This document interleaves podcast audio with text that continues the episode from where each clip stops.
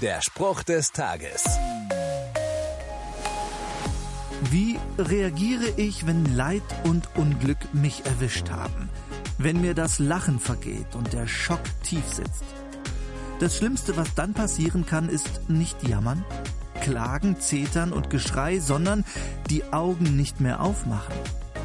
Nachdem Habakuk, der kleine Prophet aus dem Alten Testament, nachdem er alles vor Gott ausgekotzt hat, gewissermaßen, was sagt er dann?